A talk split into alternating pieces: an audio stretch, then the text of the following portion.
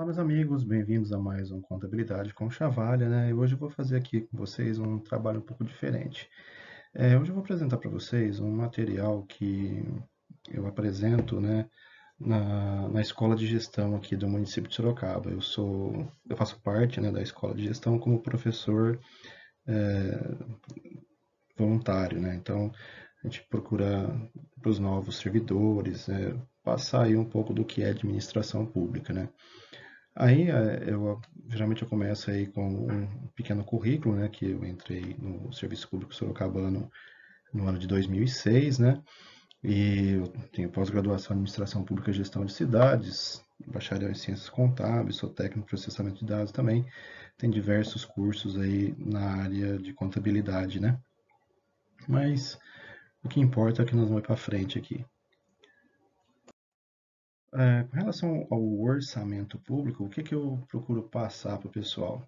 Uma visão geral né, do que é o orçamento de um ente público de uma esfera de governo. No caso aqui do município onde eu resido, que é Sorocaba, nós temos diversos entes municipais de duas esferas de governo, a Câmara Municipal, como administração direta, né, de outro poder, de outro poder que é o legislativo, na prefeitura, a prefeitura, que é o, o órgão do poder executivo, da administração direta, e temos diversos entes da administração indireta, que no caso é a Fundação dos Servidores, ah, tem um, uma empresa de parque tecnológico, temos também um serviço autônomo de água e esgoto, né, é, o, uma empresa pública que é a URBS, e né, diversos aí para exemplificar a, a, diversidade aí da, das empresas que atuam aqui no município de Sorocaba entra naquela questão, né? Como gerir os recursos que esse orçamento municipal, né? Ele, quais são os recursos, quais, o, o que, que eu posso fazer ou não fazer dentro da, desse orçamento público, né? A Constituição de 88, nos seus artigos 165 a 169, ela trata ali a questão mais, mais geral, né? Do que eu posso fazer o que tem que estar tá constando ali dentro do, desse planejamento. Né? A Lei 4.320 me, me diz como deve ser feita a, a contabilidade pública, também trata de questões desse planejamento. A, a Lei de Responsabilidade ela tem o pilar da transparência e do planejamento, né? então os pilares né, de planejamento e transparência, então reforça toda essa questão aí de de planejar, de executar bem uh, os, com, as ações governamentais com os recursos advindos aí da, desse orçamento que nós vamos ver mais para frente.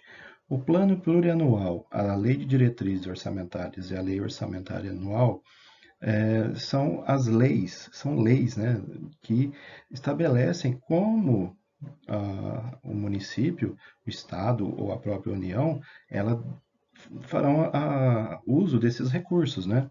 Tanto como captar esse dinheiro e como gastar esse dinheiro é, em benefício da população, tá ok? Aqui nesse quadrinho a gente vê a, a forma como o, o planejamento ele está distribuído na, no, na, na, no município, né? Então eu tenho um plano plurianual de onde eu tiro ah, algumas regras, um, metas e prioridades para fazer a lei de diretrizes orçamentárias e orientar a forma como eu vou fazer a lei orçamentária anual. E a lei orçamentária anual é, o, a, de certa forma, o, o, que eu realmente vou fazer de todo esse planejamento que eu, que eu montei aí num, num determinado período. Né? É, a gente tem que lembrar que esse plano plurianual ele é válido por quatro anos, né? Então, três anos do mandato do, do, do chefe do executivo e mais, mais um ano do mandato seguinte, que é para não ter mais aqueles problemas de, de esqueleto de obra que fica para trás, né? Que a gente via muito no passado, antes da promulgação da, da lei de responsabilidade no ano 2000, né? Você já tem 20, já tem maior, já atingiu maioridade, maioridade essa lei, aí já com seus 21 anos, né? A LDO, ela faz essa, ali está como conexão, né, que ela retira parte do planejamento do, do, do plano plurianual e aplica né, no, no, exercício, no, no, ano em questão. Então, por exemplo, uh, eu tenho um plano plurianual válido agora por 2022, 23, 24 e 25. Então, a LDO de 2023, ela vai, já vai utilizar, uh, perdão, de 2022, já vai utilizar parte do planejamento já para 2022 ali. Então, na, a lei orçamentária anual de 2022 já vai utilizar a, as metas e prioridades já constantes desse plano plurianual. Bem isso daí. As etapas desse ciclo orçamentário nós classificamos em quatro etapas, né? É, estudo e elaboração, discussão e aprovação, execução e avaliação. Estudo e elaboração, a gente pode dizer que é todo aquele processo de formulação da, do projeto de lei em si, né? Então, as secretarias, os ministérios, a, elas têm a, a obrigação de coletar dados e informações da população para definir quais serão as políticas públicas que serão realizadas por um determinado governante. Né? Então, por exemplo, no município, eu vou tratar mais da questão municipal, o prefeito, ele é, determina lá, né, num determinado num, num período, que seja realizado esse estudo, né, um levantamento do que precisa no município, né, seja na área social, na área educacional, na área de saúde, de segurança, né, né dessas grandes é, né, esses grandes é, desejos assim da, da população, vamos dizer, né? E aí as, as pessoas, os servidores dessas secretarias, vão montar um projeto de lei né, baseado nessa coleta de dados. Claro que também entra aí nesse, nessa questão o plano de governo que foi aprovado pela população quando da eleição daquele mandatário. Né? Então, isso também tem que entrar lá na. Com certeza vai, vai fazer parte do planejamento, porque ele foi eleito para isso. Né? Aí, essa mesmo já nessa fase de discussão e aprovação, ela já entra a questão da transparência, né, da lei que estabelece lá no artigo 48 da, acho que é 48A, da, da lei de responsabilidade, né, da lei né, 101 de 2000. Por quê? É, ali também já, já entra a questão das audiências públicas, né, a participação popular na elaboração da, do projeto de lei. Então, todo essa, esse processo, ele, ele fica invalidado, né, se, de certa forma, vamos dizer assim, se não houver é, uma participação efetiva da, da população na sua elaboração, né? Então, você vê ah, que, atualmente, assim, as pessoas, você, se você pegar o histórico de todos os municípios aí na questão da, da participação popular, você vai ver que é muito pequena. Né? Então, você vê que o povo não participa nesse momento aí da, da elaboração das leis orçamentárias. Né? Então, uh, isso é uma, é uma pena, né? porque você pega, por exemplo, um plano plurianual, no caso, uma cidade como Sorocaba, envolve aí bilhões e bilhões de reais que serão aplicados nos próximos anos e a população faz de conta que não, não é com ela, né? não participa. Uh, até é interessante que essa questão da, da pandemia, vou datar esse vídeo agora, né, que nós estamos no ano de 2021, é, a questão da pandemia, ela foi, de certa, nessa questão da participação popular, aumentou aqui no, no município principalmente, porque as audiências públicas, quando eram realizadas presencialmente, havia uma baixa adesão, enquanto que as audiências virtuais, vamos dizer assim, a, a, você, o município da, da a sua participação através de um, de um, modelo virtual, de uma página de internet, de um formulário no, do, do, Google Forms, talvez, aí isso aumentou a, a participação do, da população, né? E dentro ainda dessa fase de discussão e aprovação, depois de realizadas essas audiências, né, aí esse processo, essas leis, esses projetos de lei, eles são analisados, né, pela, pela Câmara, pela Assembleia Legislativa, pelo Senado e a, e a Câmara Federal, né? Mas o que acontece? No caso aí dessa aprovação, essas leis, essas três leis, PPA, LDO e LOA, elas têm um ciclo de, de votação que ele é estabelecido em primeira discussão, segunda discussão e redação final.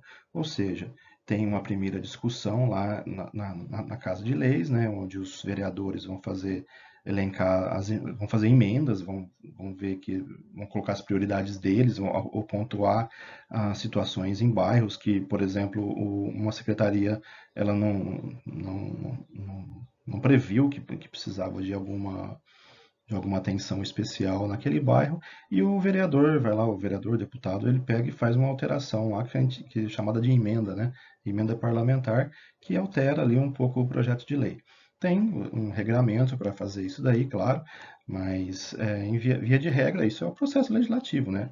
Aí então ele faz a primeira discussão, coloca as emendas dele lá, aprova essa primeira discussão, tem a segunda discussão, ele pode colocar mais emendas, e aí é realizada a redação final.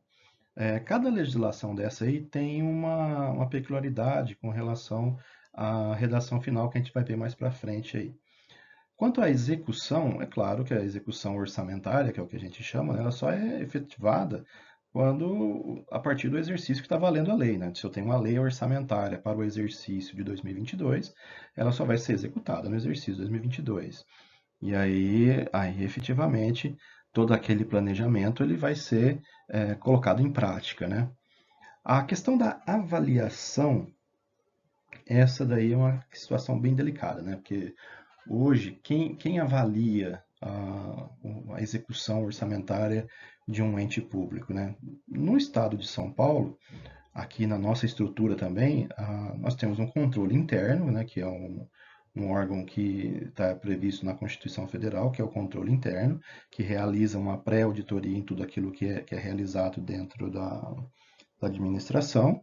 Aí depois temos o controle externo, que é realizado pela, pela, pelo Tribunal de Contas do Estado, no nosso caso, que é município, pelo Tribunal de Contas da, da União também, né, em algumas situações, e a Câmara Municipal, além né, da, do munícipe, né, que esse é o principal fiscalizador.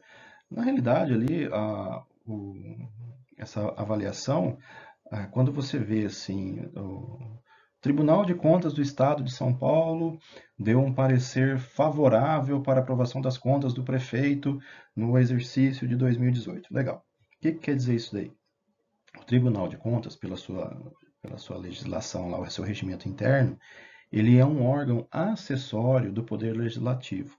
Então, o que quer dizer isso daí? Que quem tem o poder de aprovar ou não uma, as contas do prefeito, do governador, é, é a Câmara. Né? Então, o, o, tribunal ele auxilia fazendo as suas análises, né? as suas, as suas, suas fiscalizações para o órgão legislativo, que no caso é o município é a Câmara. Então, quando quem determina se a conta é, ela, ela deve ser aprovada ou não é a Câmara Municipal.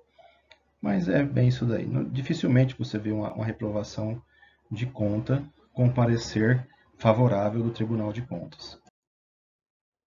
E aí vem uma, uh, passando agora já para a questão do, do, dos gastos, né?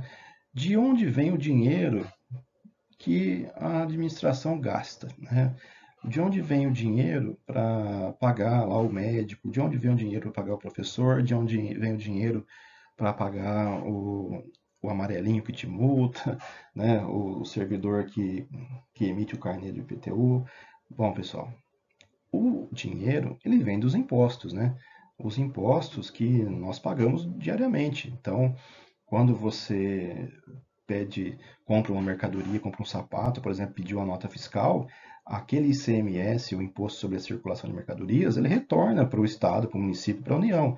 Então, é, é uma incoerência a questão da, da sonegação fiscal. Não se trata isso devidamente porque hoje se perde muito mais, muito mais dinheiro com a sonegação fiscal do que com a corrupção em si.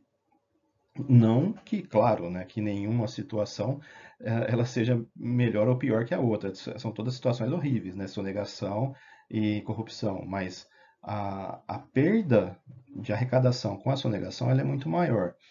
Mas o que acontece? O, veja, uh, no passado, há milênios, né, vamos dizer assim, uh, quando surgiram lá os primeiros assentamentos humanos, o, quando um, uma pessoa ela plantava milho, por exemplo, e ela tinha milho em excesso, ela ia trocar por alguém que tinha boi em excesso, ou por carne, ou por cevada, soja, qualquer outra coisa. Mas o que, o que vem acontecendo é que, com o passar dos anos, essas trocas é, foram ficando impossíveis. Que, por exemplo, eu sou contador, sou um prestador de serviço. Eu para ter um, um, um, alimento em casa, não bastaria eu trocar os meus serviços contábeis simplesmente para um produtor de milho, por exemplo. Né? Então, é, essa questão, ela, quando da criação do dinheiro, isso ficou para trás, né? Esse, esse, escambo, né? Que a gente chamava de escambo na escola, quem estudou aí no, no primário, eu acredito, a questão do escambo, isso aí ficou para trás com a invenção do dinheiro, né? Então, todos nós hoje, que vivemos em, em uma comunidade, em um município, temos aí o dever cívico né, de melhorar o lugar que a gente vive. Né? Então, a nossa forma de fazer isso é contribuindo através dos impostos. Então, você pedir uma nota fiscal numa prestação de serviço, pedir uma nota fiscal quando você vai é, comprar um, um, um, bem de uso, de consumo, é um dever cívico, né? Então, porque você está fazendo com que parte daquele recurso é, que você pagou naquela, naquela compra retorne para você em serviços públicos. Lógico que, gente, tenha em mente, corrupção, ela, existi, ela existiu, existe e existirá. Agora, o que você precisa é combater a corrupção. Não estou dizendo que, ah, não paga imposto que a corrupção vai sumir. Não é isso. né? Se, isso é uma, uma fala absurda. Mas a, os, os recursos né, da administração vêm daí. Agora, o que a gente chama de receitas na administração pública é o resultado dessa, da, da, arrecadação desses impostos, né? Então, eu tenho diversos tipos de receitas que eu vou tratar aqui para frente. Então, o dinheiro né, que você paga no imposto, lá na contabilidade da, da prefeitura, nós chamamos de impostos, né, taxas, contribuições. Então, aí o resumo ele diz que receita é o ingresso de, de recursos financeiros sobre a forma de impostos, taxas e repasses feitos governo do, pelo governo do Estado e federal, convênios e operação de crédito. Mas veja bem, eu estou falando que receita nessa situação aí do município, tá?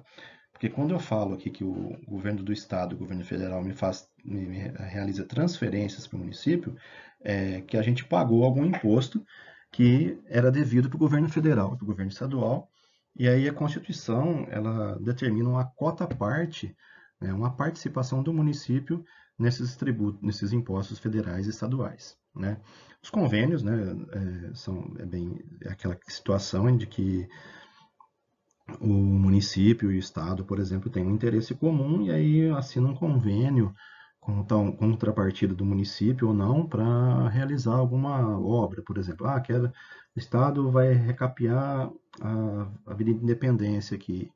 E aí precisa, vai, vai firmar um convênio com, com o município, com participação de 10% do valor da, da obra lá do município para recapear a avenida. Beleza, então, sei lá, se a obra ela for é, é, estimada em 5 milhões de reais, o Estado vai entrar aí, no caso, com 90%, e o município com 10%, como exemplo. Né? Então, 4 milhões e meio do Estado, 5, 5, 500 mil do município.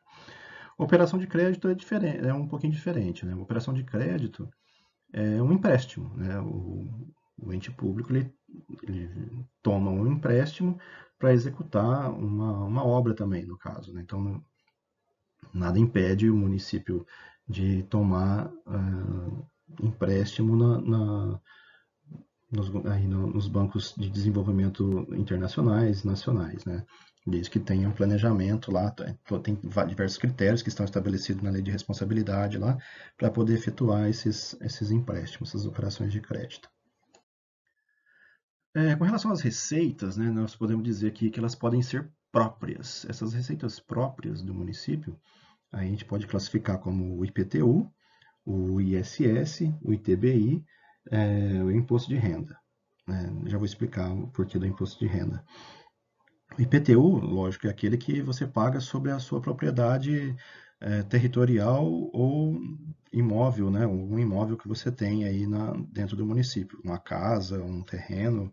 Né? Então, o, o, município, o município estabelece critérios lá para tributar a, o seu bem, né? É, porque, claro, se você quiser um asfalto ali na frente da sua casa, Estou né? falando assim do, com relação ao asfalto, mas todos os impostos, né, eles têm, alguns têm de, é, destinação exclusiva, né? Tem aí algumas que a gente vai falar depois de vinculações. Mas na maioria dos casos, os, o, e como eu tinha falado, o, os impostos eles são para desenvolvimento do, do, município, né? Então você como que tem aquele bem, aquele imóvel, está contribuindo para o desenvolvimento da sua cidade, do seu estado, do seu país. E no caso do IPTU, que é do, do territorial e da propriedade, ele serve para isso. O ISS, QN, aqui está faltando QN ali, que é o Imposto sobre Serviço de Qualquer Natureza, ele incide aí sobre a prestação do, do, do serviço. Né? Então, se você contrata um pedreiro, se você contrata um pintor, se você contrata um encanador, qualquer prestador de serviço, funileiro, funileiro tal, tem, cada um tem a sua alíquota de, de contribuição, e esses valores são arrecadados em cima desses serviços que são realizados por, essas, por esses profissionais, né? Ah, e entra profissionais liberais também, como contadores, advogados e por aí vai. Dentistas, né? É, o ITBI, esse é o Imposto sobre Transferência é, de Bens Intervivos, né? Quando você compra uma casa, por exemplo, de uma imobiliária, de uma empresa do setor, aí tem que fazer a, a, o pagamento do, do ITBI, que é, é um imposto sobre a transferência desse imóvel, desse bem, né? Normal, você, quando você fizer, tiver um, um imóvel e for ou comprar ou vender, vai, alguém vai ter que pagar esse tributo aí. Eu digo, aí não está pontuado o imposto de renda retido na fonte, mas essa é uma das principais fontes de receita do, dos municípios, né? Porque esse imposto, segundo o que está lá na Constituição e até era objeto de de briga aí judicial entre os municípios e, a, e, o governo federal é que esse imposto tem que ficar direto no, no, no, município. Então, por exemplo, quando retém o imposto de renda nosso aí na, do servidor público, quando ele, ele recebe o salário e tem retenção na, de, de, imposto de renda, essa retenção fica direto para o município, para o estado, para a União. Não é distribuída entre os outros, né?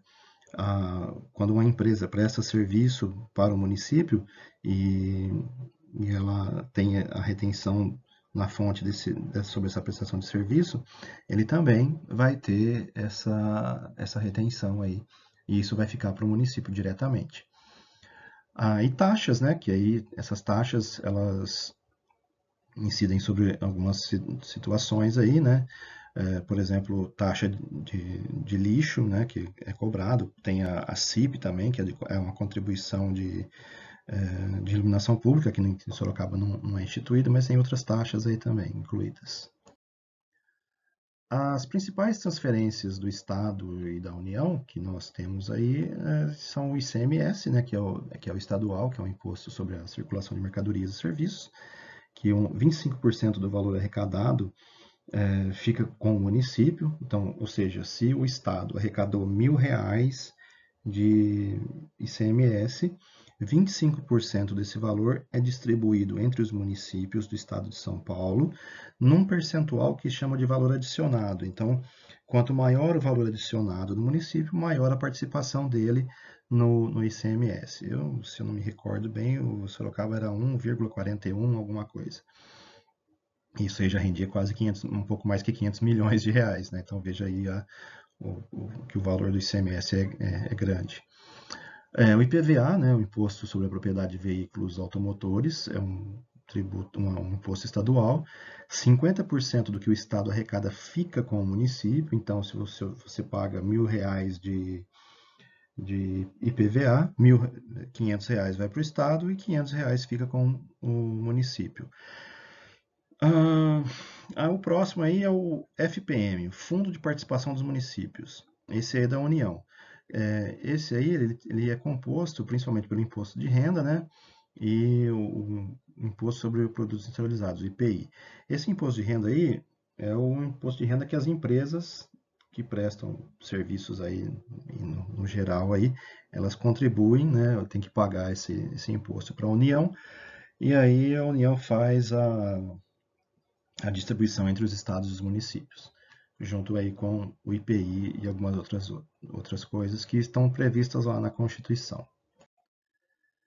Temos também a questão dos fundos próprios, né? Aqui em Sorocaba, uh, nós possuímos diversos fundos, tem acho que uns 20 ou 30 hoje já criados, mas os principais são esses aí. O FAMA, né, que é da Secretaria, pertence à Secretaria do Meio Ambiente, que sobre algumas receitas que a prefeitura arrecada, algumas multas principalmente, né, é, é, e, a utilização de, de parques e e algumas outras já previstas na legislação, doações também, é, esse valor tem que ser gasto em ações de, de, da, da, Secretaria de Meio Ambiente.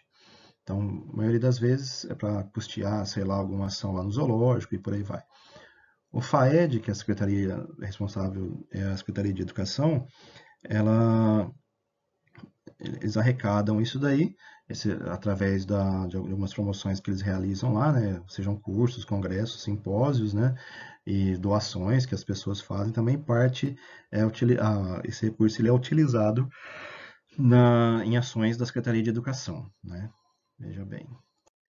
Aí, o da cultura, né, quando você precisa, ah, quero fazer, locar o, o teatro municipal, tem um preço, né? Então, esse preço, ele é arrecadado dentro desse FAEC, e aí isso são, é, tem que voltar em ações culturais, né? Só pode ser usado para isso.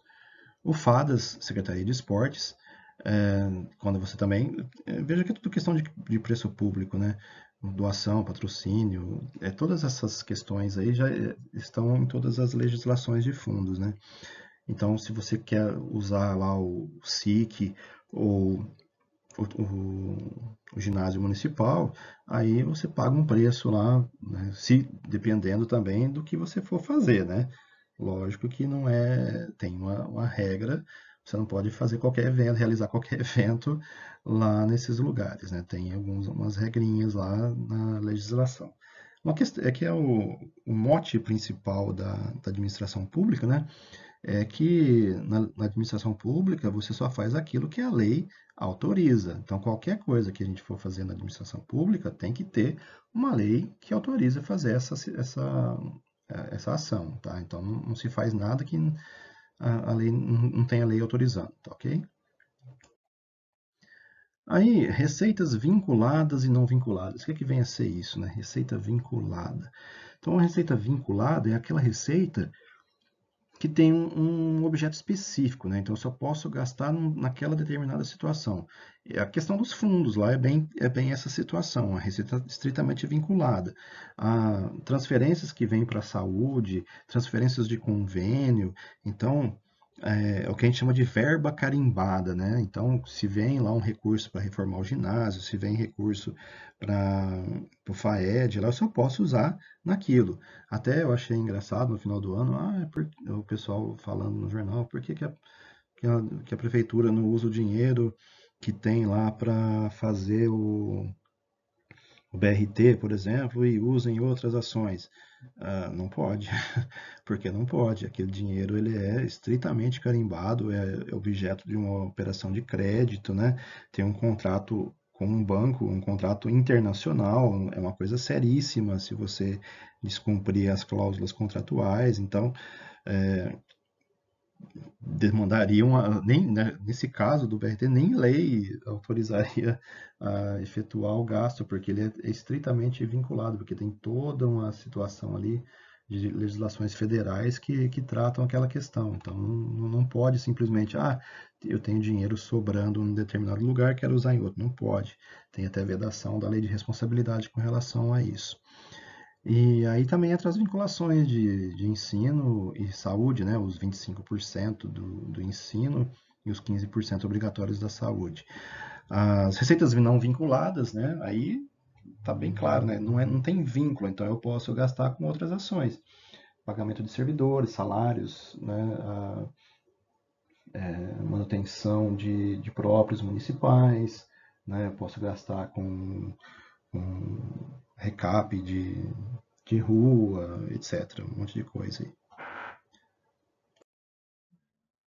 E aí, né, falando aí a questão da, da saúde e da educação, tem lá na Constituição né, que é obrigatório a aplicação mínima de, de 15% no, dos recursos próprios do município na saúde e um mínimo de 25% na educação. Né? Então, é um, um, recurso, por exemplo, de 100 reais, que é o recado de IPTU, por exemplo, 40% já está comprometido com saúde e educação. Os outros 60% eu posso gastar com outras coisas. Claro que se não tiver já nada comprometido com relação a isso. Né?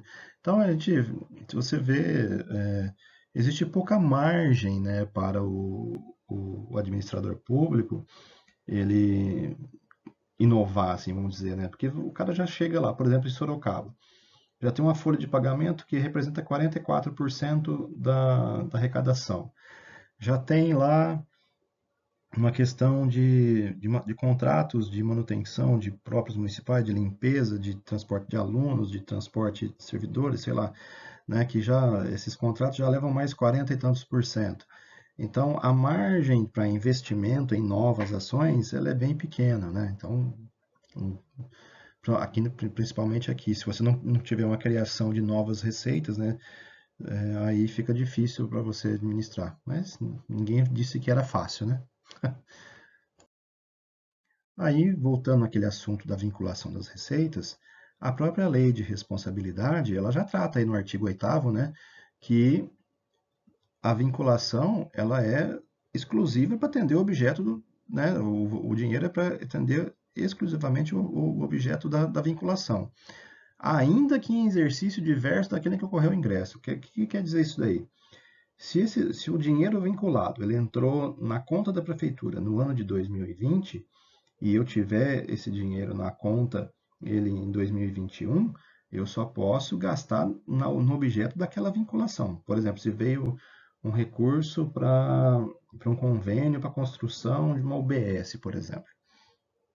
Eu só posso gastar, e eu não utilizei o dinheiro no ano passado, eu só posso gastar esse dinheiro com a construção daquela UBS e para mais nada.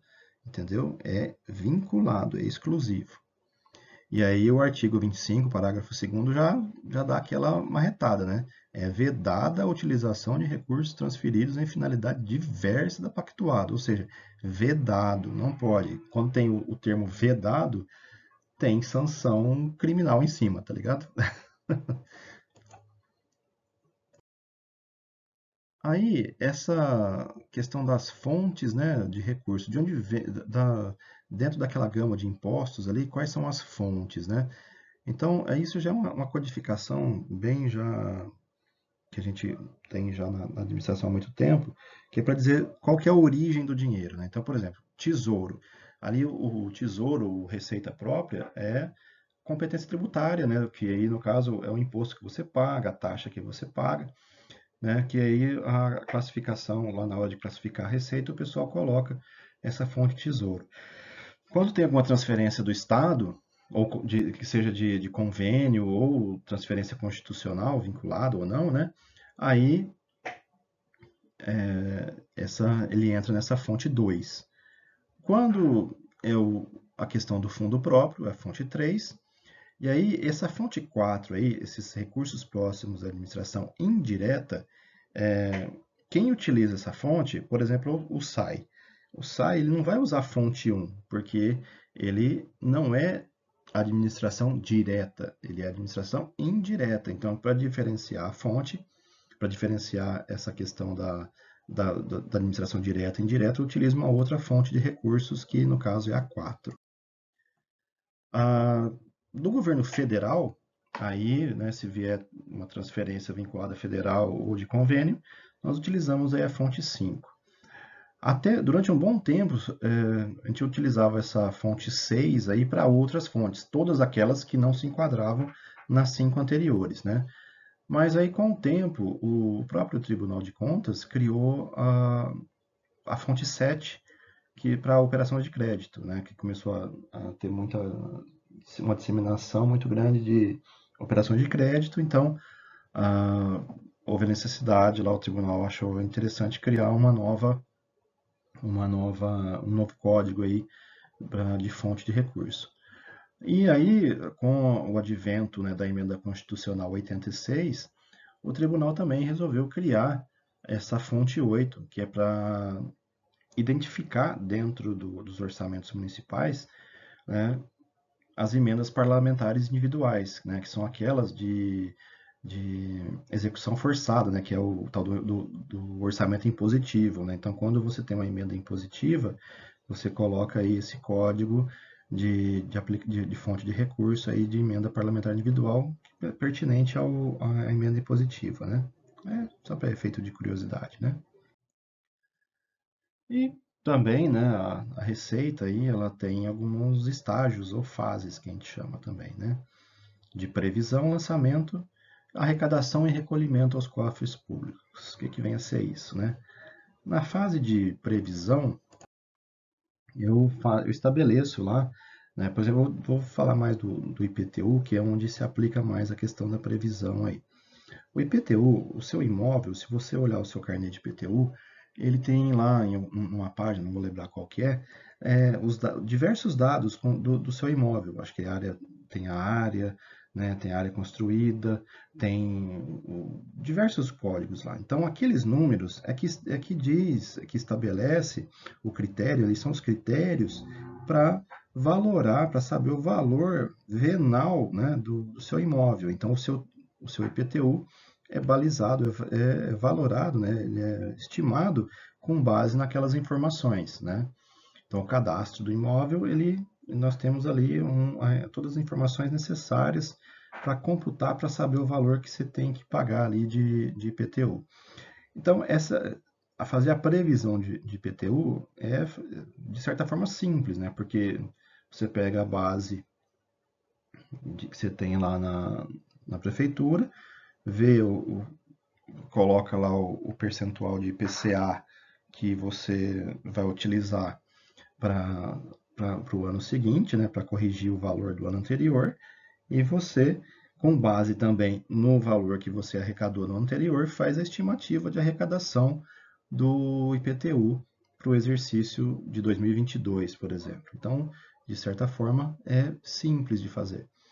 No caso do, do, do ISS, por exemplo, aí já é um, é um outro critério. Né?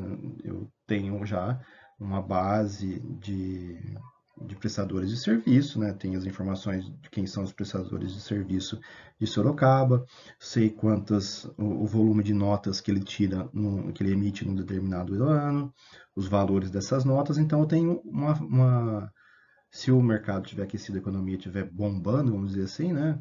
Então eu tenho condições bem fáceis assim de é, prever quanto eu poderia arrecadar de ISS. Claro, né, gente, que é tudo previsão, né? É, previsão pode dar furo, né? Então, tem também os mecanismos para é, cobrir esses furos, vamos dizer assim, se eles acontecerem, né?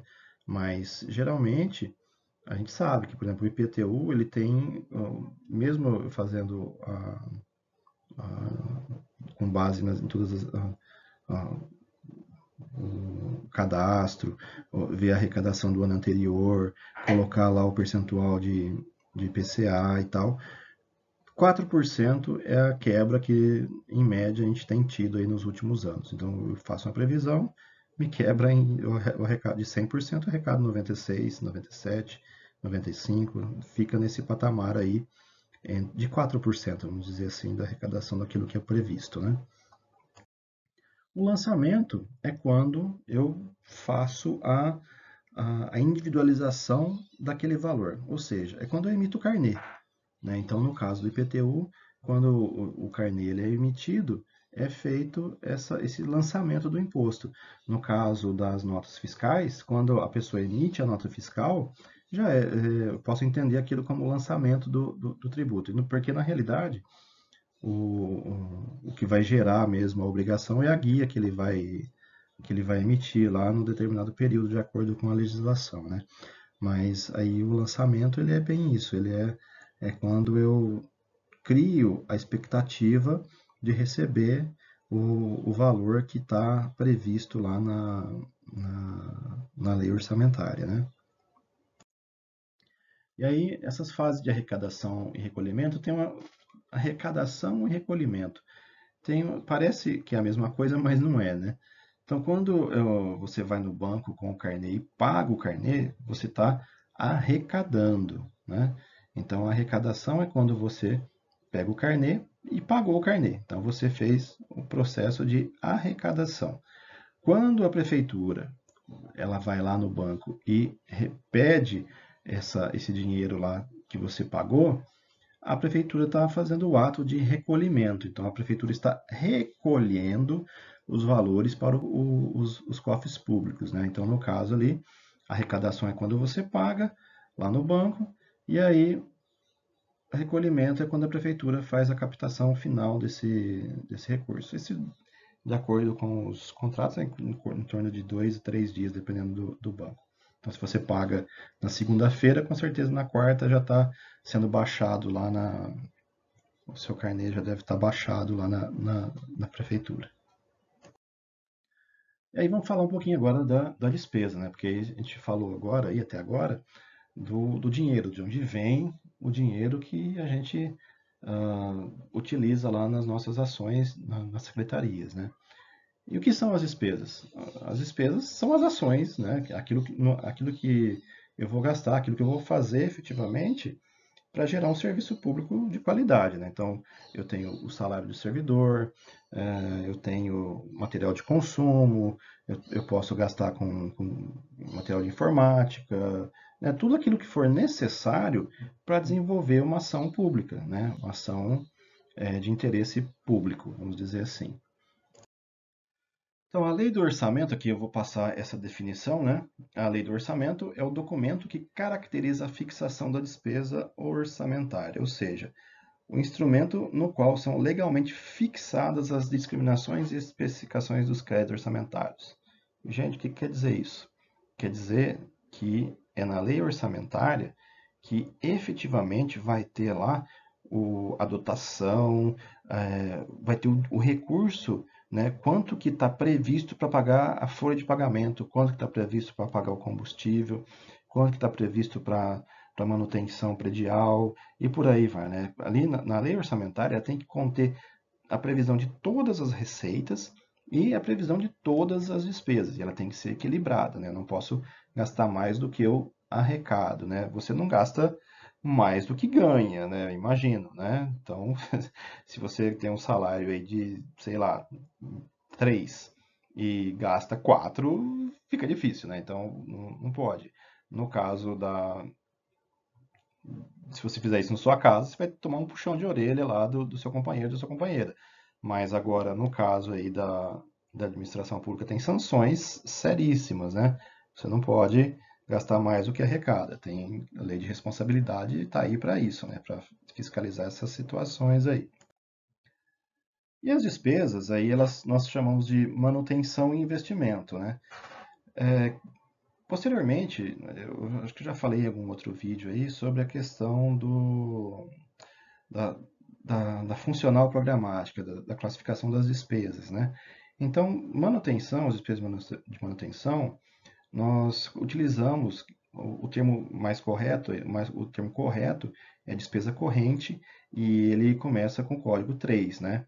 Então, se você vai fazer a manutenção de uma praça, a pintura de uma escola, pagar salário do servidor, é uma despesa de manutenção, tipo 3, 31, 90, 11, 33, 90, 30, 33, 90, 36, 33, 90, 39, né? É, 32, 90, qualquer coisa. Então, tudo que começa com 3 é despesa de manutenção. Aí, investimento é quando eu quero construir alguma coisa ou tem também tem algumas reformas em que o valor da reforma, se ela ficar acima de 20% do valor do imóvel, aí eu já trato como investimento, né? Então, aí no caso, construção de uma praça, de uma escola, de, um, de, uma, de um, OBS, né? a ampliação da oferta de serviço de uma determinada área, por exemplo, eu quero ampliar um posto de saúde, então aí essa ampliação ela, eu trato como investimento. E aí eu, o investimento ou despesa de capital, né, que é o nome correto, é, ela começa com o código 4. Então, se você vê uma despesa lá que tem 4,490, 4,6, é, 4, 4,5, então aí se você vê uma despesa que tem esse código, ela trata-se de um investimento, de uma despesa de capital, né? Etapas da despesa, né? Então você pode ver aí, ó, que eu tenho cinco etapas, é, desculpa, cinco etapas para realizar uma despesa, né? Eu tenho a reserva, é, o nome correto é reserva de despesa, ou reserva de dotação, a licitação, né, o processo de licitação, o empenho, a liquidação e o pagamento. Muito bem. Como eu disse para vocês em algum momento aí, é, na administração pública eu só faço aquilo que a lei autoriza, né? Então, a reserva de empenho, de dotação, ela está estabelecida lá na lei de responsabilidade fiscal. Né? Se você pegar ali o artigo 14, se você pegar o, ah, perdão, artigo 14 não, ah, artigo 14 não. É, o artigo 15, 16 e 17, se você pegar esses artigos aí, você vai ver lá que ele trata da forma é, que eu posso realizar a despesa. Então, a reserva de empenho, ela de, de, de dotação, ela vem aí para atender o que está previsto nesses, nesses três artigos, tá? Aí a licitação, ele está previsto aí na lei 8666 de 93, né? Então, eu faço uma reserva de dotação para poder realizar um processo licitatório. Então, aí tem lá as diversas modalidades de, de licitação, né? E aí que uma vez que estejam cumpridas todas as etapas desse processo licitatório, aí eu já posso fazer o, o, o empenho, né? Então, eu tenho lá, eu realizei o processo licitatório, descobriram lá qual vai ser a empresa que ganhou, e aí vem lá para fazer o empenho. O empenho, ele tá, o empenho liquidação e pagamento são as fases, da, as etapas da despesa que estão previstas na Lei 4.320 de 1964. Então, quando eu falo empenho, liquidação e pagamento, são as fases da despesa que estão previstas nessa legislação.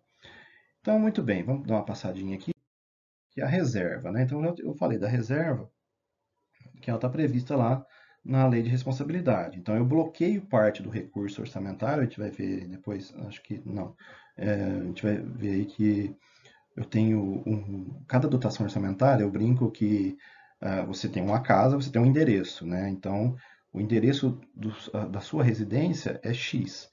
Uh, o endereço do dinheiro, né, da dotação do recurso para fazer uma determinada ação, ela tem um endereço que é a dotação orçamentária. Aí tem um vídeo já lá na, de execução orçamentária, de planejamento, que tem lá o que já fala dessa questão aí da dotação orçamentária. Então, eu, eu faço essa reserva, realizo essa reserva num, num sistema próprio lá, que eu já estou segurando uma parte do, da dotação né, que está prevista para uma determinada secretaria para fazer aquele processo, seja dispensa, inedibilidade, qualquer, qualquer, que, qualquer que seja lá convite, né? Você vai fazer, montar um processo licitatório de acordo com a modalidade dele, você precisa da, da, da reserva para comprovar que você tem atendeu os requisitos da, da lei de responsabilidade, 15, artigos 15, 16 e 17. Hum. Né? Aqui eu não vou tratar da, da Lei 8666, porque a minha área é de contabilidade, então não vou entrar no mérito da, da lei de, de, de, licitações, né?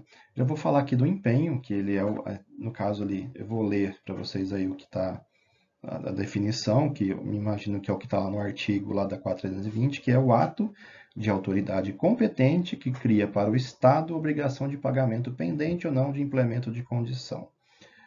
É, é o empenho que gera a obrigação de pagar. Quem que é essa autoridade competente que cria para o Estado a obrigação de pagamento? Bom, pessoal, a autoridade competente, no caso lá, na, na, na Prefeitura de Sorocaba, é o gestor de cada secretaria ou o próprio prefeito, né? Então, por exemplo, tem um contrato de software que está vinculado à Secretaria da Fazenda a, e esse contrato ele tem um valor de um milhão de reais, vamos dizer assim. Até esse valor de um milhão de reais, quem é o responsável, o gestor desse contrato, é o secretário da pasta. Acima desse valor é o prefeito, que assina o contrato, que assume essa responsabilidade. Né? Então, essa delegação de responsabilidade ela tem um limite máximo de um milhão. Ah, e o empenho, né, ele é realizado ali para é, identificar o fornecedor, a, a, o CNPJ, né? tem lá o valor que vai ser utilizado no exercício. Então, veja bem, uma, da, uma das questões da lei de da lei 4.320 é que ela, com relação à despesa, é que ela diz o seguinte, que pertencem ao exercício a despesa nele empenhada. Então, muito bem, se eu tenho um contrato de, 12, de 18 meses, por exemplo, e para o exercício de 2021, é, eu, esse contrato começa lá no mês de junho, né? Então, eu sei que eu vou utilizar sete meses do mês de junho. Então, se o contrato ele tem um valor, sei lá, de 1 milhão e 800, eu vou usar 700 mil, vou empenhar 700 mil no exercício de 2021. Se for um contrato, né, claro que no caso do software aí, ele é um contrato mensal, né, de, de pagamentos mensais.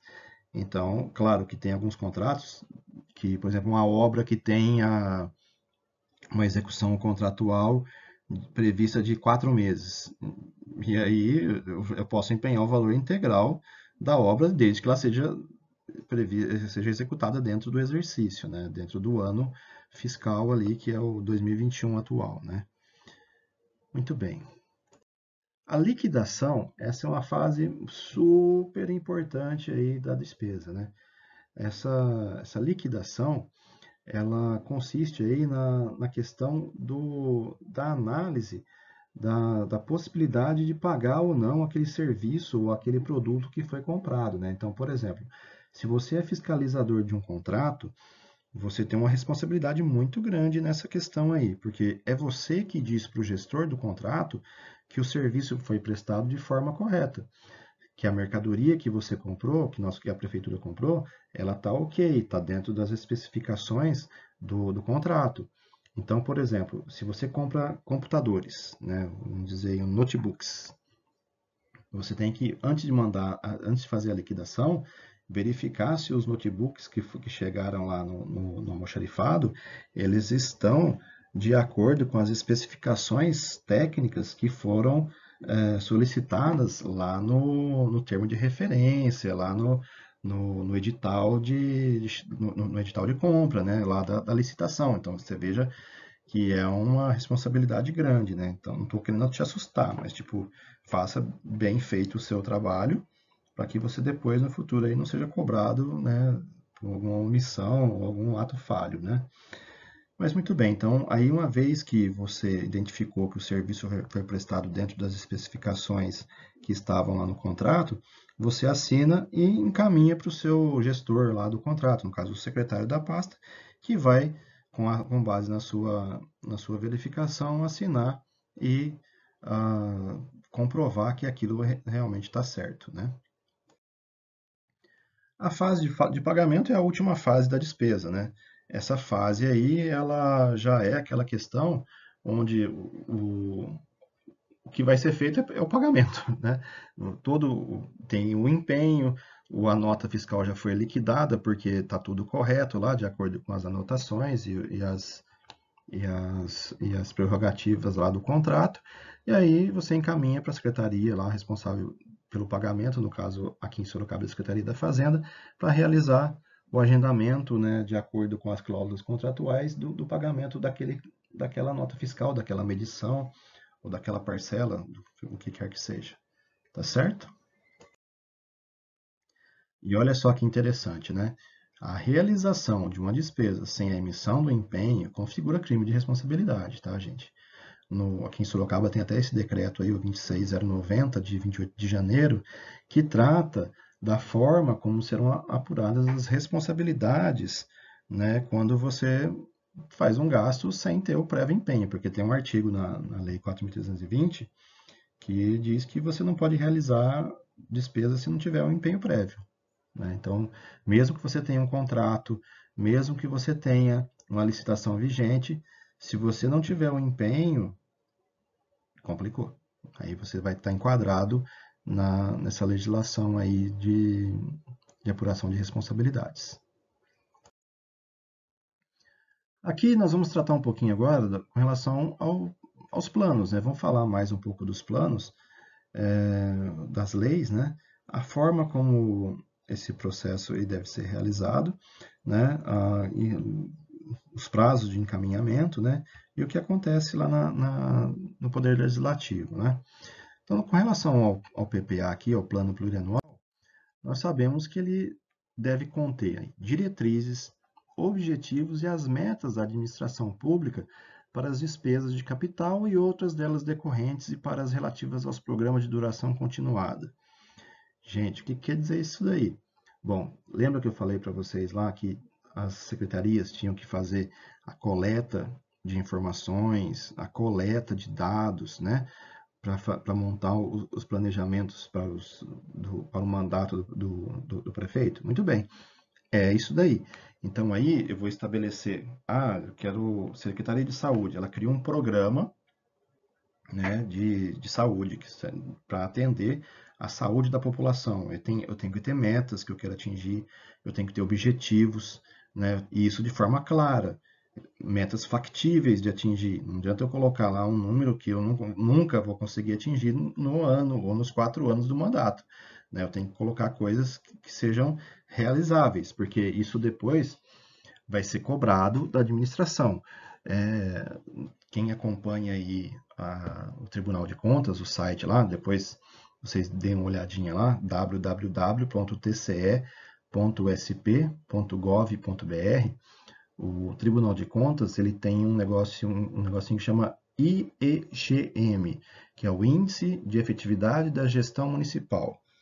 Ou seja, eles pegam todas as, as metas, todos os objetivos que a administração estabelece no PPA e faz um comparativo do que você está realizando ou não.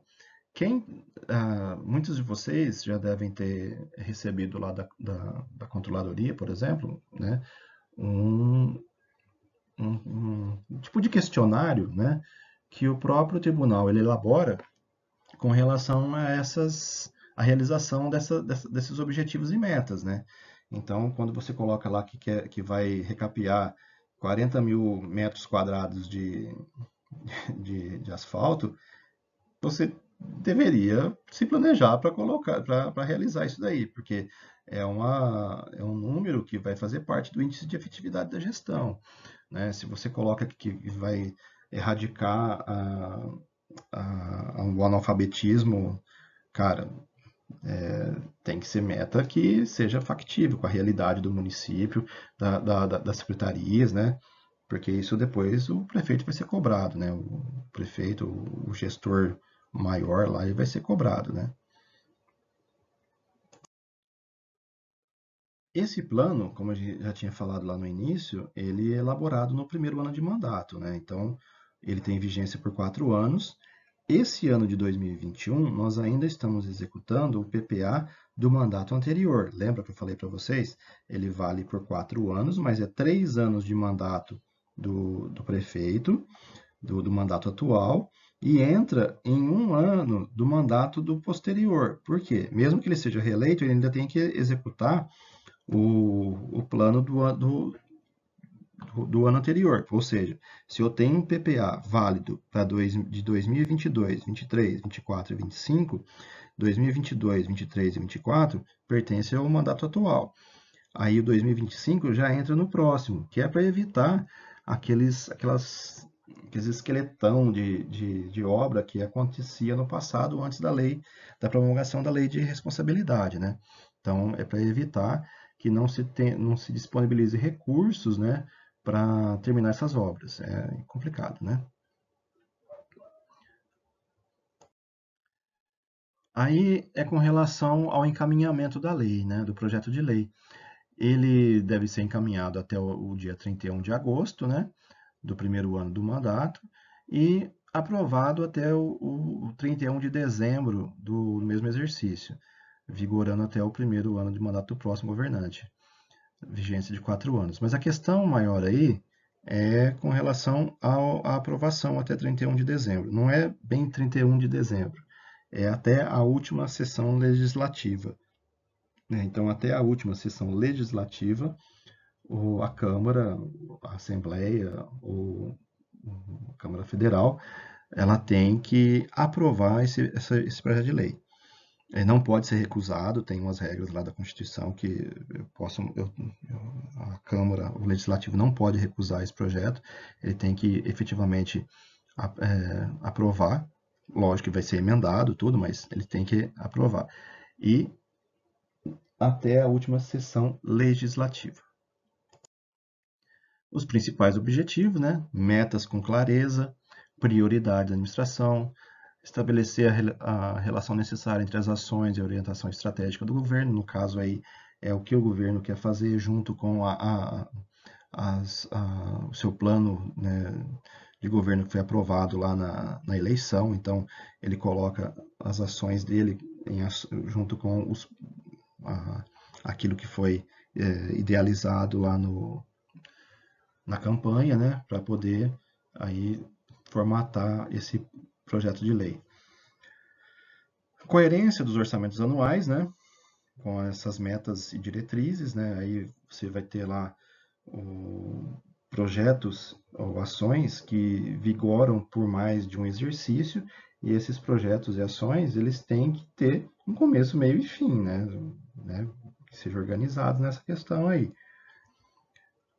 Resultar organizado em programas e ações que resultem em aumento de bens ou serviços que atendam às exigências da sociedade. Claro que aquilo que a população ela ansiava nas audiências públicas pode ser realizado ou não, né? Então pode ser incorporado ao planejamento do, do prefeito, né? Ou não. É, isso faz parte do processo, né? Aí, por, por exemplo, a, a Câmara Municipal vai fazer suas emendas também, desde que atenda todos os critérios que estão lá na Constituição Federal, né? Aí fala um pouquinho da, do, do, do, mínimo, né, das informações básicas, né? Tem que ter lá o, o, nome do programa de governo, cada secretaria vai ter um, um, ou dois programas, depende de cada secretaria, né? Facilitar lá, ou, ou o programa de governo ele pode estar tá ancorado em mais de uma secretaria, isso não tem problema.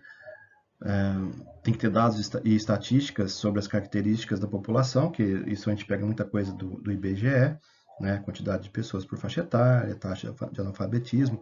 Isso tudo é muito importante para eu ter um parâmetro de onde eu estava, o que eu quero fazer e aonde eu quero chegar, né? Então, tipo, se eu tenho na cidade um, um índice de, de, jovens e adultos, né, que estejam aí uh, analfabetos, né, nessa muito alto, um índice muito alto de jovens e adultos analfabetos, e eu quero reduzir esse índice, eu tenho que saber primeiro quantos são, né? Então, ah, tem lá 5% da população, tá? Nossa, que seria um número muito grande, né? Então, vamos colocar aí, ah, que, sei lá, eu tenho hoje, eu estimo que 4 mil pessoas estejam nesse, nessa situação. Eu quero fazer um projeto em que eu, te, em que eu atenda mil, mil pessoas no primeiro exercício, 1.200 no, no segundo e por aí vai. Então, eu quero reduzir esse número de, de 4 mil para, sei lá, 2.500 até o final do, do, mandato. Porque, lógico que você não vai conseguir atender a todos, mas você tem que traçar um, um processo de, de, de, atendimento e chegar num, num, num, número factível, né? E aí também eu tenho que ter as condições dessa prestação de serviço, né?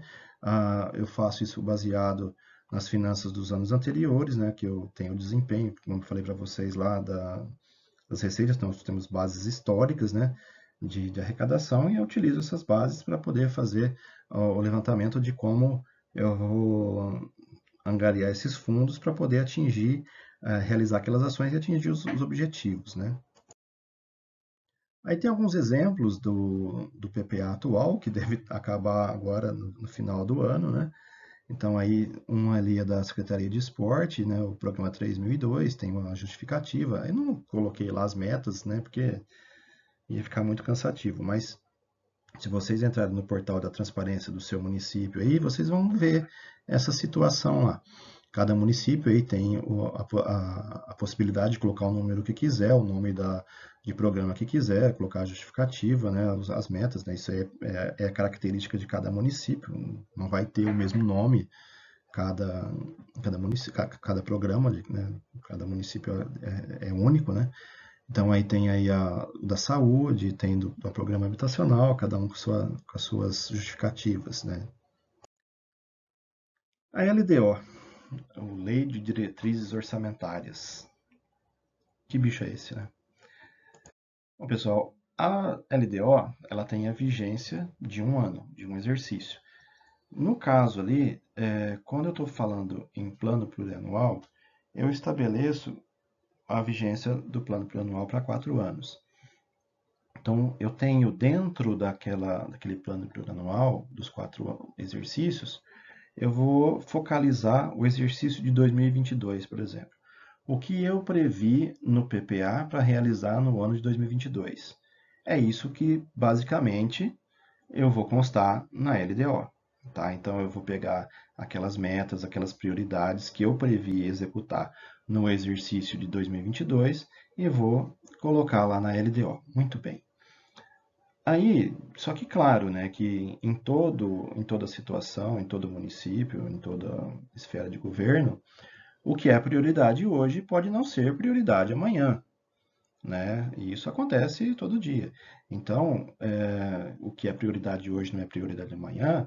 Então, tem pro, programas ou ações que eu previ lá na, no plano plurianual. É, quando eu vou fazer lá a LDO, eu vejo que aquilo não vai ser mais necessário realizar por algum motivo ou outro. Ou apareceu alguma outra prioridade, é, alguma ação que de, demanda ali uma aplicação imediata de recursos, né? que eu tenho que deixar de realizar algumas coisas em detrimento de outras. Exemplo mais próximo aí, e nós temos no tempo, é a pandemia, né, que nós estamos vivendo ainda e que causou um, um transtorno imenso no planejamento do, de, de, todos os orçamentos de todas as esferas. Transtorno é modo de dizer, né?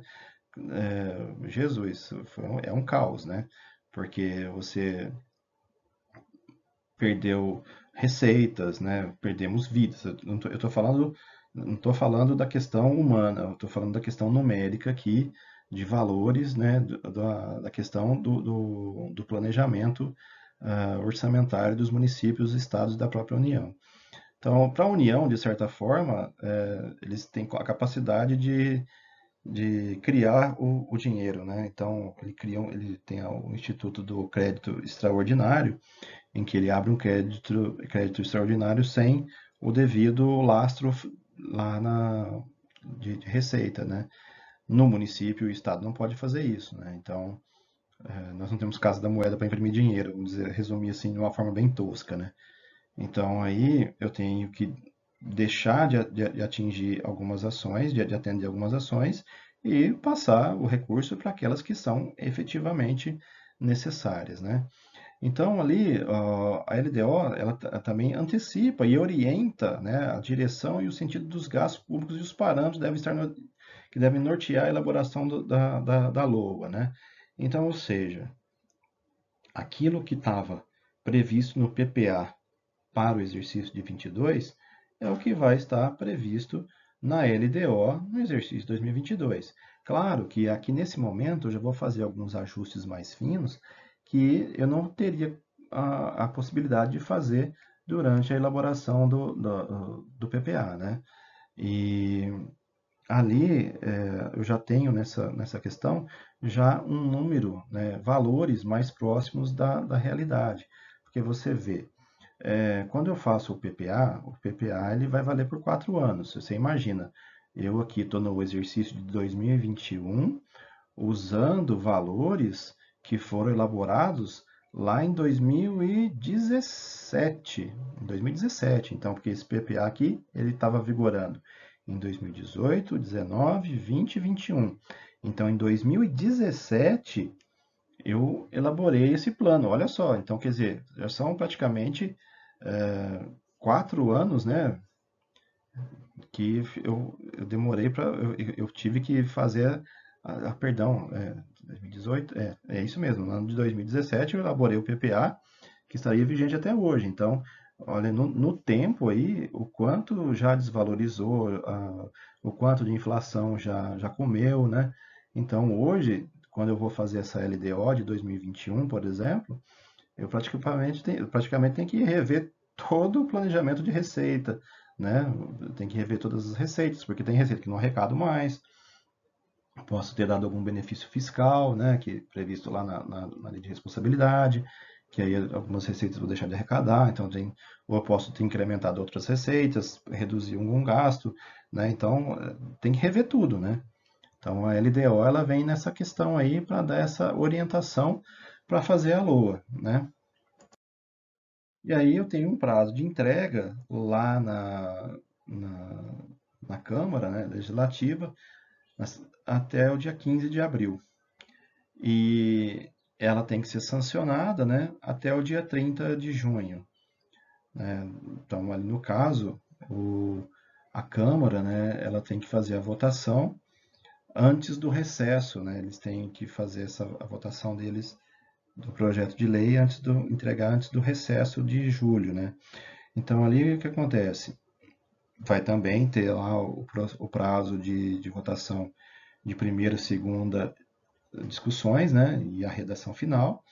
Aí a Câmara tem lá o seu regimento interno, né, vocês procurem lá depois no câmarasorocaba.sp.gov.br regimento interno da Câmara para saber como que eles realizam lá esse, essas votações. É bem legal dar, procurar saber como funciona, tá, pessoal? Porque aí a gente vai tomando conhecimento de como funciona a administração, né? Que a gente eu vejo muita gente reclamando das coisas, mas ninguém se prontifica a lá, ir lá ler o que está escrito lá no, no, nas legislações, lá nos, nos, pareceres e tudo mais, né? É mais fácil criticar, né? Sem, sem base, né? Mas tudo bem. Então aí o prazo é 15 de abril e tem que ser devolvido para sanção até o dia 30 de junho. Lei orçamentária anual. Aqui é onde o ficha, olha, mãe, não vê?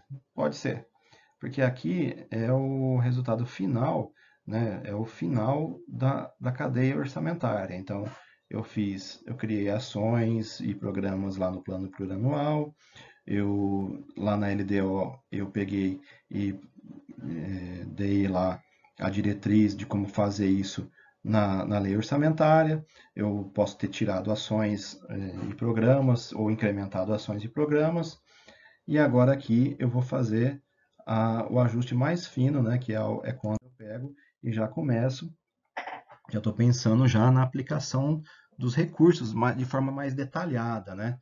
Então, aí, essa, essa LOA, né, essa Lei Orçamentária Anual, eu utilizo as informações que estavam no PPA, que eu passei para a LDO, e agora eu vou da LDO eu vou passar para a LOA, reforçando que se eu entreguei a LDO e promulguei a LDO. Eu comecei a elaborar a LDO e entreguei na Câmara em abril de 2021, por exemplo, e eles aprovaram isso até o dia 30 de junho. E agora, em setembro, né, quando eu, é o prazo para eu entregar aqui, eu vou ver aqui mais para frente aqui, é o prazo para entregar a LOA, aí o bicho vai pegar, né? Porque, tipo, eu tenho que fazer novamente aqui uma análise das receitas, que vai dar uma variação aí de PCA, né? Se você pegar o boletim Focus, que é o que a gente utiliza para fazer as previsões, também, é, lá no boletim Focus, ele tem, ele atualiza essas informações semanalmente, né? Então, o que era o IPCA lá em março, abril, não vai ser o mesmo percentual lá em agosto, setembro. Então, tem que fazer essas correções aí na, na base de receitas e de despesas, né? Então, aí a LOA ela detalha a aplicação dos recursos do município em obras e ações para o exercício seguinte, né? Com base nas diretrizes anteriormente apontadas no PPA e na LDO. Antes de ser convertida em lei, a proposta é analisada pelos vereadores e podem se apresentar emendas ao projeto e de acordo com os critérios estabelecidos pela LDO, ou seja, mais uma vez, então, eu, o vereador ele tem a possibilidade de fazer emenda lá no PPA, vai fazer emenda no, na, na LDO e vai propor emendas também na LOA né? E aí ele também pode propor, pode não, vai propor ali na, na lei orçamentária novas emendas. Então, eu tenho uma primeira discussão, uma segunda discussão e uma redação final também. Então, eu tenho, a, abro um exercício para fazer as determinadas emendas, aí isso é aprovado, abre a segunda discussão, mais emendas, aí novamente é aprovado, e aí a redação final, que é para consolidar todas essas emendas, todas essas alterações realizadas pela, pelo, pelo legislativo. Né? Aí, uma definiçãozinha, né, que ela conterá discriminação da receita e despesa de forma a evidenciar a política econômico-financeira e o programa de trabalho do governo. Então, o que quer dizer isso aí? Cada a, as ações que o governo municipal quer realizar no exercício seguinte, todas elas vão estar constando, vão estar, vão constar ali, né, da, dessa lei, desse projeto de lei de, de orçamento. E ali também ele diz Uh, ele tem a, a, a, forma como vai ser gasto esses recursos, né? Tem lá as dotações orçamentárias, né? Onde eu vou onde tá, vai estar tá alocado o recurso, a forma como eu vou fazer a arrecadação da, dos impostos, né? Ou a forma como eu vou fazer o lançamento das transferências e tudo mais. Então tudo tem que estar tá previsto na lei orçamentária. No caso de Sorocaba, eu tenho prefeitura como administra, é, poder executivo, administração direta Câmara Municipal como é, é, administração direta, poder legislativo, Serviço Autônomo de Água e Esgoto, como autarquia, administração indireta, é, Fundação dos Servidores Públicos, né, que aí, aí tem lá é, administração indireta também, a empresa Parque Tecnológico, administração indireta, empresa pública, a URBS, que também é uma empresa pública, administração indireta. Então, o Parque Tecnológico, falei todos, né? Acho que sim. É. Aí, todos esses entes vão fazer parte aí desse orçamento. Então, todas as receitas e todas as despesas que esses uh, órgãos aí têm a possibilidade de arrecadar e todos os, os, os gastos que eles têm a possibilidade de realizar, tem que estar constando, tem que constar do projeto de lei. Ah, gente, é uma coisa que eu, eu, acho que eu falei um pouco mais para trás, o orçamento tem que ser equilibrado, equilíbrio orçamentário. Então, o número que eu tenho lá na receita é o mesmo número que eu tenho que, lá na despesa, porque a lei orçamentária ela diz o seguinte, que ela estima, estima a receita e fixa a despesa. Então, eu faço uma estimativa do que eu pretendo arrecadar e fixo aquilo que eu vou gastar. Mas, claro, se eu não arrecadei a, a receita, eu não posso realizar a despesa. Então, se houver uma, um, uma, uma diferença muito grande entre aquilo que eu previ arrecadar e aquilo que eu estou prevendo gastar, eu tenho que fazer, tomar algumas medidas que estão previstas lá na Lei 4.320, artigo 43, que são lá os ah, perdão, na Lei de Responsabilidade, não vou lembrar o artigo agora, que aí trata do, do contingenciamento. Então, se eu, se eu não, não não realizei a receita, eu não posso também realizar a despesa correspondente. Então, se eu previ arrecadar 1 milhão, arrecadei 900, aí eu só posso gastar 900. Né? Aquele 1 milhão que eu previ lá gastar, eu não posso fazer. Tá? Isso é um crime de responsabilidade também. Tá? Isso está previsto aí na, na legislação. O prazo de entrega aqui no estado de São Paulo, os municípios devem obedecer o prazo que é até o dia 30 de setembro. Então, você, tem, você abre para as secretarias é, elaborar lá, o, o, né, tem, tem, tem, os critérios de elaboração, né, o, as planilhas a serem preenchidas, e eles têm até o dia 30 de setembro para entregar na Câmara. Então, o prazo para as secretarias ele é um pouco menor. Né?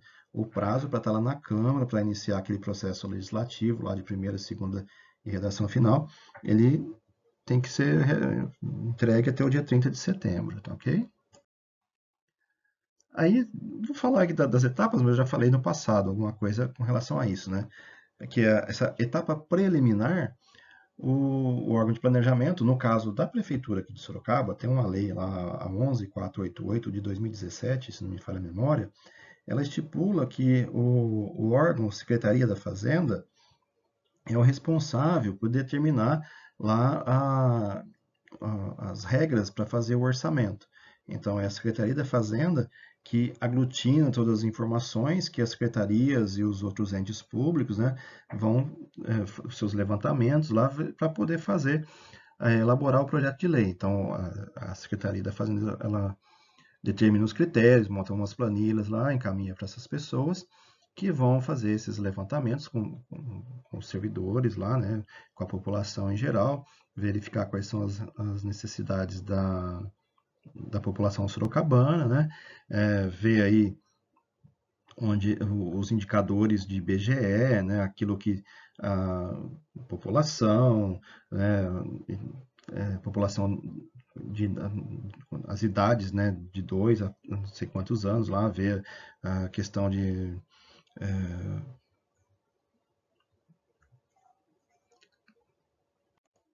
Desculpa, pessoal, precisei fazer uma pausa aqui que eu foi problema interno aqui. Mas a questão é os índices de, de natalidade, né, de, de, mortalidade infantil, tudo isso aí tem que fazer parte da, dessa etapa preliminar. Aí, é, o pessoal vai montar esse projeto, né, fixar as despesas, estimar a receita, né, e montar o projeto de lei. Essa é a etapa intermediária, né, aí já é a, a questão aí das, das propostas da coleta, da coleta de informações né, da, dos outros entes, ver o que estava lá no PPA e na LDO e juntar tudo, né? E aí, a etapa final, que é a análise e consolidação dessas propostas, né? Compatibilização, ver se, tá, se o que está no PPA está na LOA, está tá na LDO, se está tudo é, compatibilizado, se está tudo... Se o que está no PPA foi passado para a LDO e da LDO está sendo atendido na LOA. Então tem que fazer essa, essa verificação. E aí depois né, vai encaminhado para as audiências públicas, né? O pessoal, os munícipes vão dar, vão dar suas sugestões também. Aí depois é, é elaborado o projeto de lei final, encaminhado para a Câmara no prazo de 30 de setembro. Aí tem lá a questão do prazo de votação também que aí no caso tem primeira, estímulo de discussão e redação final. No caso da lei orçamentária, ela também tem que ser promulgada até o último dia, até o último dia de, do exercício, né? no caso, até a última sessão legislativa, né? que aí isso depois é, depois, é encaminhado de volta para o município, para a prefeitura, vamos dizer assim. Aí, orçamento público. Quem gerencia, controla e monitora, né?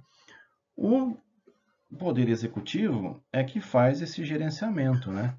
A, o controle, a fiscalização é realizada pelo Poder Legislativo e a monitoração é realizada pela sociedade civil. Tá. A monitoração pela sociedade civil, a gente vê, sabe que não é muito, a, sociedade não participa muito da, das questões, é, vamos dizer assim, públicas, né? Mas, como eu tinha falado para vocês, o Poder Legislativo ele é auxiliado pelo Tribunal de Contas, né? Mas o munícipe, qualquer munícipe pode solicitar é, informações da, da administração, de como está sendo executado um determinado programa, uma determinada ação. É, tem lei, as leis de acesso à informação que você pode fazer lá as suas solicitações, encaminhar, você pode...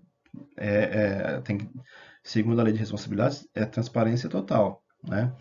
E o prefeito é o responsável por montar o, o governo executivo que vai dirigir a administração. Né? Então, a, a Câmara, e, e, em conjunto com, com a prefeitura, elas têm também aí uma responsabilidade na execução desse orçamento, né? Aí um pela forma como vai ser executado e outro pela fiscalização, né? Como já tinha falado ali o Tribunal de Contas que fiscaliza, né, o poder executivo, né? É, mas a, o ponto final, né, a, a, com relação às contas do prefeito, é dado lá pelo, pela Câmara, pelos pareceres emitidos pelo, pelo tribunal. O orçamento como instrumento de planejamento. Né? Então, a lei de responsabilidade ela estabelece que todo o planejamento e a transparência como pilares né, dessa, dessa lei. Então, tudo na administração pública tem que ser planejado, tudo tem que ter uma lei que autoriza, tudo tem que ser revisto, tudo tem que ser analisado. Tem, tem indicadores, tem que ser bem elaborado. Se você quiser uh, ter um serviço público de qualidade, tem que ser muito bem planejado e tem que dar transparência. Então tem que ter transparência em tudo, seja por relatório, seja por uh, vídeos, seja pela, pela fiscalização. Então, tudo tem que ser muito bem trabalhado para que não fique uma, uma aura né, vamos dizer assim, de, de incompetência, por, por você achar que não, alguma coisa não está sendo executada, mas na realidade ela está sendo bem executada, mas você não tem a transparência, você não tem informações claras de como aquilo está sendo feito. Então, só você fiscalizar só pelo portal de transparência é ruim. Você só vai ver número, você só vai ver contrato ali. Então, você tem que, por exemplo, você quer saber como está sendo executado um contrato de transporte público, é, você tem que ir na secretaria perguntar. Né? Você também pode ficar lá observando, você pode fazer a fiscalização. Né? Ah, o que muitos municípios, muitas pessoas fazem é se organizar em, em ONGs, né? E fiscalizar. Você tem diversas ONGs aí que, que fiscalizam o poder público, né? Uh, tem até um, um, um, eu acho interessante uma um que tem no Twitter que é a Rose. A Rose é um robozinho, é um robozinho mesmo, é a, é a Rose dos Jetsons, né?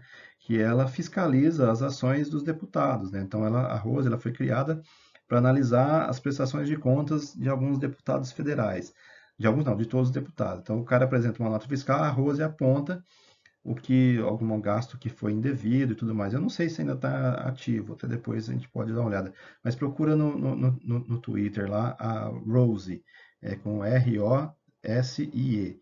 Ela faz a verificação do, dos deputados. E é muito legal isso, né? Porque é uma forma muito inteligente de você fiscalizar. E tem outras formas, né? Você pode, é, se você vê que um serviço público não está sendo é, realizado, você pode cobrar isso na imprensa, né? Na, e aí o pessoal vai atrás para ver o que está sendo realizado, né?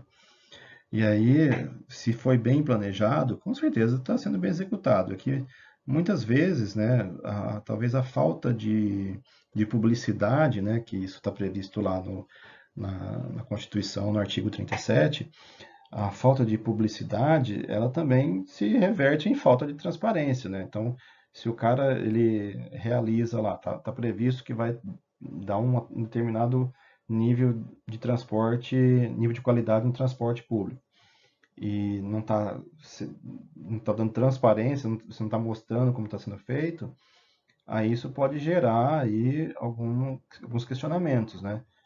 Muita gente não tem a possibilidade de acordar cedo para acompanhar, por exemplo, quem, quem não tem filho, né? Quem tem filho já pega o moleque e bota lá, lá, lá para esperar o transporte nem vai ficar olhando a situação que está o ônibus, se está tendo distanciamento social, se está pondo máscara, né? O pessoal, né, nessas situações, né, já, já, já deixa o menino lá, já, já entrou no ônibus, já, já, já vai embora, né? Não, não, tem tempo para ficar fiscalizando essas coisas. Então, o Tribunal de Contas ele faz essas ações, né? ele fiscaliza isso em loco. É, recentemente eles fizeram isso em todo o estado de São Paulo. Então, você, o Tribunal de Contas também é, é bem interessante nessa questão dessas uh, fiscalizações ordenadas, vamos dizer assim, né? que eles chamam. Né?